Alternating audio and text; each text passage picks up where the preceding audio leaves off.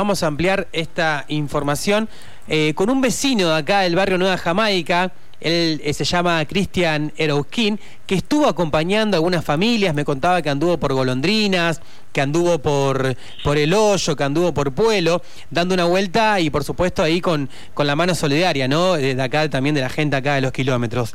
Hola, Cris, ¿cómo estás? Germán y Luciana, te saludamos acá desde Mañanas Random. Hola, muy buenos días, Germán y Luciana, ¿cómo están? Bien, ¿vos cómo estás? Bien, bien. Acá laburando un poco, haciendo un par de cosas que, bueno, que dejé.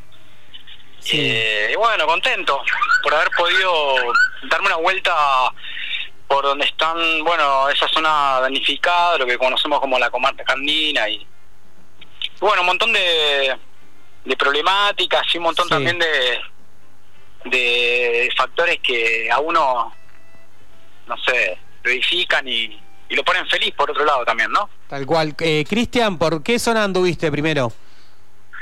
Primero me fui para Golondrinas, estuve junto con unos vecinos, ahí dando una mano, más que nada el incendio no les llegó a las viviendas, pero tuvieron que como evacuar todo lo que tenían de valor, ¿viste? Sí. Heladeras, electrodomésticos, autos, lo, lo, lo que les quedaba. Una especie de mudanza primero y después, bueno, me dirigí a Lago Pueblo, a los barrios Pinar, Sur y Norte, hmm. y la de Cualdea que, que está enfrente, divididos no por la ruta 40. ¿Vos fuiste, sí. vos fuiste solo como, como un vecino que tenía ganas de ayudar? ¿Fuiste a dar una mano? Sí, fui solo, me fui a dedo y bueno, nada, preguntando. Eh, empecé a preguntarle a los vecinos y bueno, primeramente algunos, eh, eh, o sea, no, no necesitaban la ayuda o me decían, mira, estoy muy antisocial con todo lo que me pasó y la verdad que me arreglo y otros mm, como abiertos y, y, aceptando la ayuda. Hay un poco de todo, ¿viste? Mm.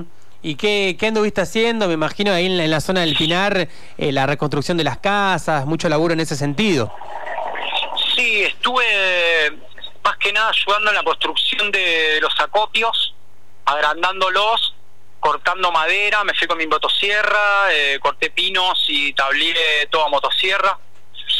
Eh, bueno, me brindaron una carpa, un colchón. Mm. Y bueno, de ahí, viste, visibilizando la problemática que, bueno, se puede deducir que que fue por la desidia de la planificación urbana, ¿no? Porque no es mm. casualidad que se hayan incendiado tomas y, y no, bueno, las tierras de los magnates. Tal cual. Y me imagino, te quería preguntar eso, ¿qué, qué se dice? ¿Qué decía la gente? Esto fue, cuando, ¿cuánto tiempo estuviste vos ahí, Cris, en, en la zona? Y estuve una semana aproximadamente. Una semana aproximadamente. Bueno, en esa semana, que ya era como que el fuego estaba más aplacado y que también la gente ya le había caído un poco la ficha, porque al principio también estaba todo, toda la población muy en estado de shock por todo lo sucedido, se fueron los medios nacionales y quedó todo, eh, ahí todavía con eh, bastante para visibilizar. En esa, en esa semana que estuviste ahí, ¿qué, ¿qué decía la gente, más allá de la bronca, por supuesto, con el Estado y todo eso? Y bueno, eh, hay un montón de relatos en cuanto a lo que se puede percibir.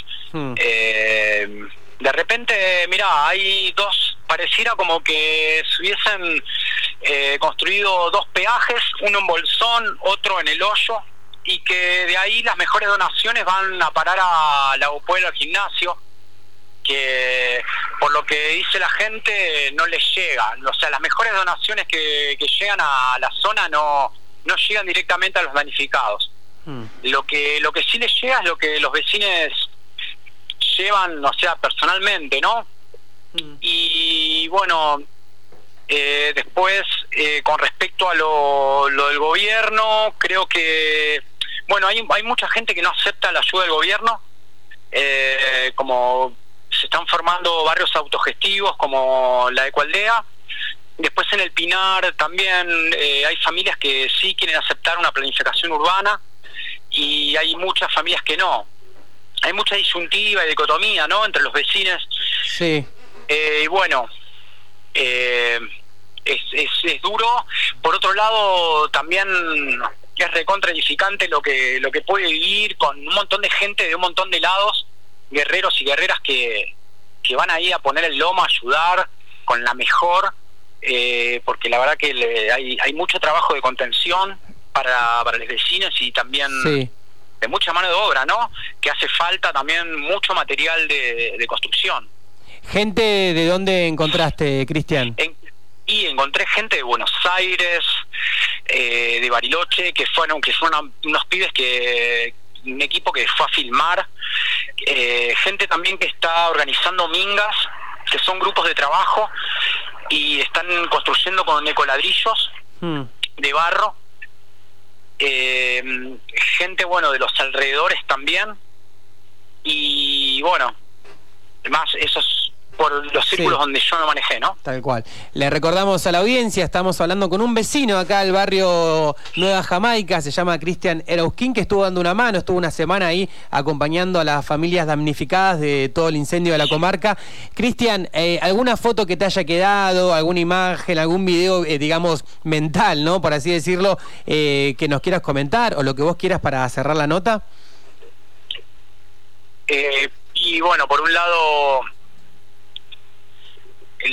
eh, el bosque el bosque carbonizado y por el otro lo colorido de, de, todas de todos esos vecinos que, le están poniendo el lomo y el hombro y toda la fuerza para hacerse su casa, porque de hecho hay muchos que ya la tienen y todos los grupos de trabajo y voluntarios que van eh, a poner el corazón y, y la fuerza para, para de su lugar dar la ayuda que se puede, ¿no? Tal cual. Bueno, Cristian, teníamos ganas de tener este testimonio de primera mano de lo que está sucediendo, digamos, prácticamente ahora en la zona ahí del incendio de la comarca andina. Te agradecemos este contacto y bueno, que tengas buen día. Dale, igualmente para todos, saludos y bueno, mejores deseos de corazón. Bueno, un abrazo. Un abrazo grande. Hasta luego.